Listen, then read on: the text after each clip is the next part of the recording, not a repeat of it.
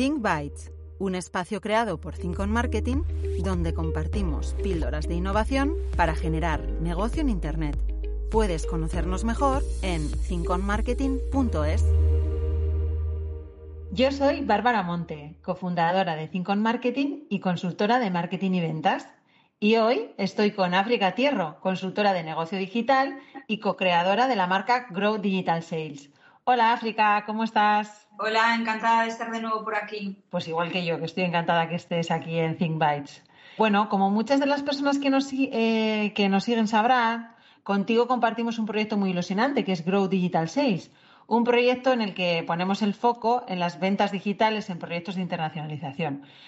Hoy te he traído a Think Bytes para que nos hables un poco de un tema que me parece que es fundamental a la hora de abordar proyectos digitales y mucho más en entornos de alta incertidumbre como pueden ser los proyectos de internacionalización, ¿no? Y este tema es la medición del ROI. De hecho, eh, bueno, ya estábamos tardando en este podcast, yo creo, de hablar de este tema tan, tan importante que es la medición que debemos hacer tanto para conocer verdaderamente qué negocio estamos generando a través de nuestro ecosistema digital como para identificar áreas de mejora ¿no? y también cosas que estemos haciendo mal. Cuéntanos, África, por si alguna persona que nos esté escuchando todavía no lo sabe, ¿qué es el ROI y por qué es importante medirlo? Bueno, pues nada, el ROI no es más que la medida de pérdida, de pérdida o de beneficio que genera una empresa con sus actividades digitales basado en la cantidad de dinero que está invirtiendo. Es difícil justificar los esfuerzos que hacemos desde los departamentos de, de marketing si no podemos dar un valor monetario a, lo que estamos consiguiendo gracias a esos esfuerzos. Al final, las actividades de una empresa están dirigidas directa e indirectamente a la generación de beneficios, entonces nosotros como responsables de marketing tenemos que justificar qué beneficio estamos eh, ayudando a través de las acciones eh, que estamos realizando. ¿Qué elementos crees que debería tener en cuenta una empresa a la hora de calcular el negocio que genera a través de estas tácticas digitales? Pues para calcular el retorno que genera las diferentes acciones que pongamos en marcha necesitaremos, por un lado, conocer los ingresos generados eh, a través de las ventas, es decir, contabilizar las ventas directas, rastreándolas de la forma más específica posible y para ello importante será fundamental que nuestro departamento de marketing y ventas trabaje alineado codo con codo para por un lado ver las oportunidades comerciales que hemos llevado a ese departamento comercial y esas oportunidades si se han terminado convirtiendo en una venta o no y con qué importe. Necesitaremos conocer también eh, los costes para activar esa campaña, la inversión que hemos realizado por canales, el coste de las personas involucradas en el proyecto, en definitiva, que contabilicemos todas las inversiones que realicemos. Y por último, necesitaremos conocer el beneficio, que es lo que os comentaba, ¿no? La diferencia entre el ingreso total que hemos generado gracias a esas ventas y los costes que han sido necesarios para crear esa campaña. Como os decía, si no trabajamos alineados con el departamento comercial, no vamos a, poder obtener este dato. Vuelve a salir otra vez el tema de la alineación de marketing y ventas que tantas veces hemos hablado en Think Bytes, ¿no? que somos fans de, la palabra es marketing y bueno, pues en este caso, para todo lo que tiene que ver con la medición de, al final del negocio o de, los resultados que estamos obteniendo desde marketing, como tú bien has dicho, es fundamental esta alineación, que los datos de ambos departamentos sean visibles por ambos departamentos, valga la redundancia, y que estén alineados los objetivos ¿no? entre, entre marketing y ventas. ¿Cuáles serían los pasos, digamos, que deberíamos de seguir? Siguiendo un poco el hilo de lo que estamos comentando de la alineación de marketing y ventas, yo diría que el, primer paso es saber qué información tenemos que recoger y definir el flujograma de trabajo que nos facilite la recogida y centralización de esos datos, de esa información, que eso nos va a poder facilitar que luego podamos hacer ese cálculo del retorno de cada acción de promoción digital internacional que pongamos en marcha. En los proyectos de Grow, el primer paso que hacemos es definir el, equipo implicado en el proyecto, que en proyectos internacionales puede y se suele dar la casuística de que existan departamentos de marketing o equipos comerciales por mercado. Entonces tendremos que evaluar qué información vamos a necesitar solicitar a los diferentes departamentos o, o qué podemos recoger desde España y qué nos tienen que facilitar desde el resto de mercados que estemos trabajando. Una vez hemos definido qué información necesitamos recoger quién la va a recoger, el siguiente paso ya sería definir el cómo, ¿no? ¿Qué tecnología y qué procesos vamos a emplear para ello? Vale, bueno, un poco retomando lo que estábamos diciendo antes, como siempre decimos, la alineación entre los departamentos de marketing y ventas, pues eso es fundamental. En este caso, ¿cómo de importante crees que exista esta alineación? Yo diría que es imprescindible, porque al final sin esa alineación no vamos a poder justificar ante gerencia, que al final es el que decide si invierte en un proyecto o no, que nuestro proyecto genera negocio a la empresa y, por tanto, que nos vean como una inversión y no como un gasto. Además, gracias a esa alineación podremos plantear proyectos escalables, es decir, que a medida que vayamos generando ingresos a la empresa, podamos escalar la inversión en el proyecto de, promoción digital internacional. ¿Qué herramientas necesitamos para poder medir ese ROI? Pues desde Grow planteamos los proyectos como un traje a medida, es decir, lo más importante no son las herramientas que utilizamos, sino que seamos capaces de generar un cuadro de mando que sea comprensible, que nos ayude de forma rápida, fácil y cómoda a tener una fotografía de la estrategia que estamos utilizando el coste financiero que está teniendo aplicar esa estrategia y, sobre todo, y lo más importante, la ganancia financiera como resultado de ese trabajo que estamos realizando. Para ello, al final, en función de la casuística de cada empresa, podremos apoyarnos en herramientas como puede ser un HubSpot o en proyectos con menos recursos y diría que es lo que más estamos aplicando en los proyectos de Grow, es aprovecharnos de herramientas gratuitas como pueden ser Google Analytics y Data Studio que de forma combinada y con una configuración a medida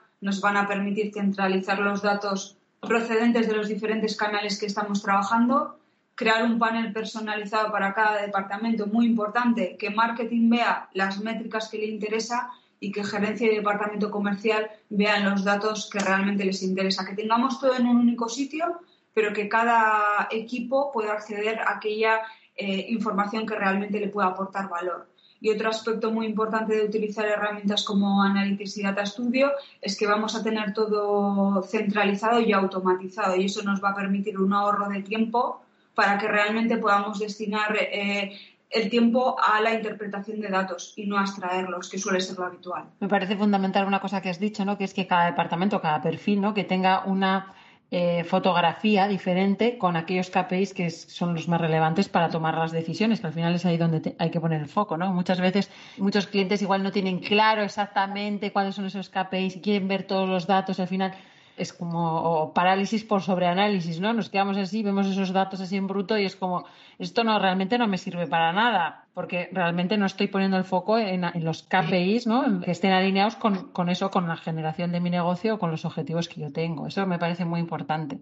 Que no por tener cuatro datos estás haciendo un peor análisis. Siempre les digo lo mismo, hay que aprender a separar las señales del ruido. Al final, eh, de nada te sirve que, te pierdas en 500 datos si luego no vas a saber eh, interpretarlos. Eso es. Exactamente. Y luego también las métricas de vanidad, que es otro, otro concepto que también suele eh, hablar mucho de nuestro compañero Xavi Tranchi, que también sabe bastante de analítica, ¿no?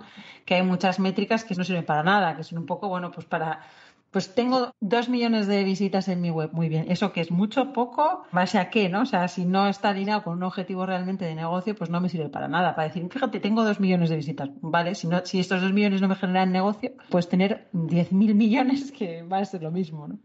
¿Cuáles dirías que son las métricas fundamentales, vamos a decir, desde para un departamento de marketing? Pues diría que aquellas que les permitan que las acciones puestas en marcha prosperen y avancen en la dirección adecuada. Al final volvemos al traje a medida. Tendremos que construir ese cuadro de mando para marketing en base a la casuística del proyecto. Algunas métricas que se suelen dar de forma común en los proyectos, pues evolución de las sesiones y de captación de nuevos clientes potenciales por fecha, mercado, canal, eh, métricas básicas de utilización del sitio por los usuarios, porcentaje de conversión por objetivos, análisis de canales, al final todo aquello que le vaya a permitir estar de forma continua reorientando su trabajo para obtener mejores resultados. ¿Y las métricas fundamentales del negocio, que es donde está ahí, ¿no? el meollo, cuáles crees que serían?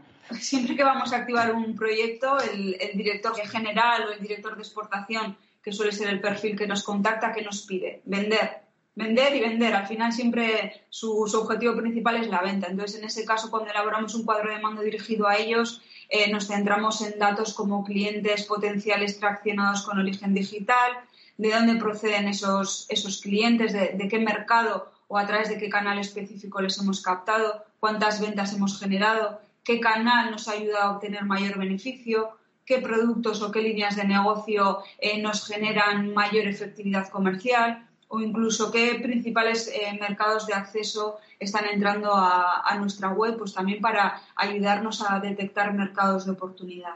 Antes de nada, sí que me gustaría que contaras un poco cuál es el proceso de, trabajo ¿no? con los clientes de, dentro de Grow. No sé si, si puedes contar bueno, alguna experiencia. Sí, lo que comentaba a lo largo del webinar. El primer paso es evaluar la casuística de la empresa, ver qué necesita analizar, en base a eso trasladar esas preguntas a unos objetivos. Para ello luego hacemos una configuración dentro de Google Analytics para poder dar respuestas a esas preguntas que nos hemos planteado y luego lo que hacemos es centralizar toda esa información en Data Studio para que de forma automática y de forma mensual se recojan esos datos. Y solemos crear vistas, cuadros de mando diferentes para cada departamento, de tal forma que marketing pueda acceder a la información que le interesa o gerencia de departamento comercial lo mismo. Para eso es importante, por un lado, tener configurado Google Analytics para esa recogida de datos, pero también tener acceso eh, a la información del CRM en caso de que la empresa esté utilizando un CRM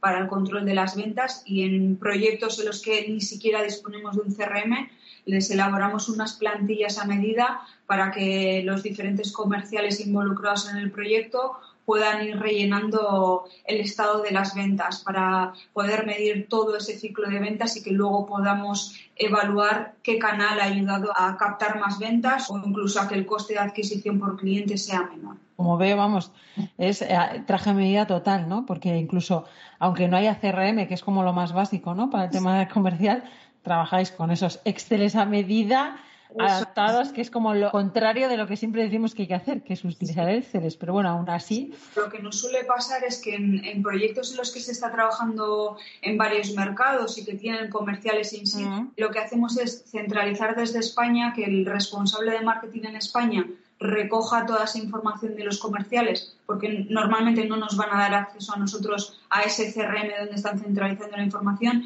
y que sea el responsable de marketing de España el que rellene esa plantilla que le creamos para que luego toda esa información pueda estar automatizada y centralizada en eso. De todas formas, insistimos en que lo mejor, la mejor manera de hacerlo siempre es con un CRM con una herramienta, una herramienta de automatización, porque se ahorran, que parece que igual te vas a ahorrar el dinero de CRM, pero al final hacer cuentas de todas las horas que tienen que meter las personas a, bueno, pues a hacer los textos, el error humano, etcétera, ¿no? Al final siempre, desde ThinkByte siempre decimos lo mismo, que al final las herramientas están ahí para que nos ayuden y para eliminar el desperdicio, ¿no? Para que nos tendremos donde nosotros aportamos valor, ¿no? Y que las máquinas sean las que organicen la información de alguna manera y que tú te centres en pensar en la estrategia y analizar datos, ¿no? Es importante que al final muchas veces entramos en, pánico de realizar una inversión tecnológica en el proyecto. También podemos empezar por algo más pequeñito y luego ir escalando y, mejorando en esa tecnología que luego nos puede facilitar todo ese proceso. Sí, yo creo que al final eh, el movimiento se, se, demuestra andando, ¿no? Y una vez que, bueno, si, si ese es un poco el, pues eh, una piedra ¿no? Eh, para que en el camino para que el proyecto avance pues se puede empezar por una solución muy inteligente como la que la que vosotros desde Gro planteéis pero bueno una vez que ya ven que esto funciona ¿no? y, y, lo que le reporta a nivel de negocio pues lógicamente pues estarán más abiertos digo yo a hacer esas inversiones aparte de que ahora mismo hay un montón de también de de ayudas ¿no? para el tema de internacionalización y digitalización. O sea que, bueno, también animamos a la gente a que investigue por ahí. Bueno, pues nada, África, como siempre ha sido un placer tenerte en Think Bytes y empaparnos de toda tu sabiduría, en este caso de, ¿no? de temas de datos, que a veces es como un poco mm, algo como que todo el mundo sabe qué tiene que hacer, pero que es como un ajeno, hay, pero nadie sabe realmente, ¿no? Entonces, bueno, antes de despedirte, ya sabes que es norma de, la casa de ThinkBytes, pediros a las personas que paséis por aquí a que nos deis tres consejos. En este caso, te querríamos pedir tres consejos para implementar un buen plan de medición orientado al negocio. El primer consejo lo hemos comentado antes, aprender a separar las señales del ruido y no ahogarnos entre miles de datos. Tenemos que ser capaces de evaluar cada acción de forma rápida y para ello lo mejor es que creemos y que cojamos datos adecuados a cada departamento para que cada departamento pueda poner el foco en aquello que realmente le interesa. Para ello también muy importante eh, invertir en definir procesos que faciliten el trabajo y importante o imprescindible, como hemos dicho, involucrar al equipo comercial. Y por último, medir el ROI a lo largo de todo el ciclo de ventas, sobre todo en, proyectos B2B en los que el ciclo de ventas es más extenso, pues que podamos hacer eh, una comparación a lo largo del tiempo. Probar sin miedo, que la medición lo que nos va a permitir es evaluar cada mínima inversión que realicemos y en base a ello vamos a poder destinar el presupuesto y recursos a lo que mayor retorno genera la empresa. Es como un poco el seguro, ¿no? O sea, una vez que tienes todo esto implementado, pues bueno, lánzate a hacer pruebas porque ya lo tienes ahí muy medido y no va a haber y controlado, exactamente, y no, no va a haber no va a haber problemas, ¿no? Y además en lo digital ya sabemos que en cualquier momento se pueden paralizar o cambiar o modificar, mejorar. Nos va a permitir ser ágiles en las decisiones que tomemos. Oye, pues nada, África, muchísimas gracias por, por todos tus, tus consejos y bueno, como siempre, te espero en siguientes capítulos de Think Bites. Gracias a vosotros por la invitación. Hasta la próxima semana.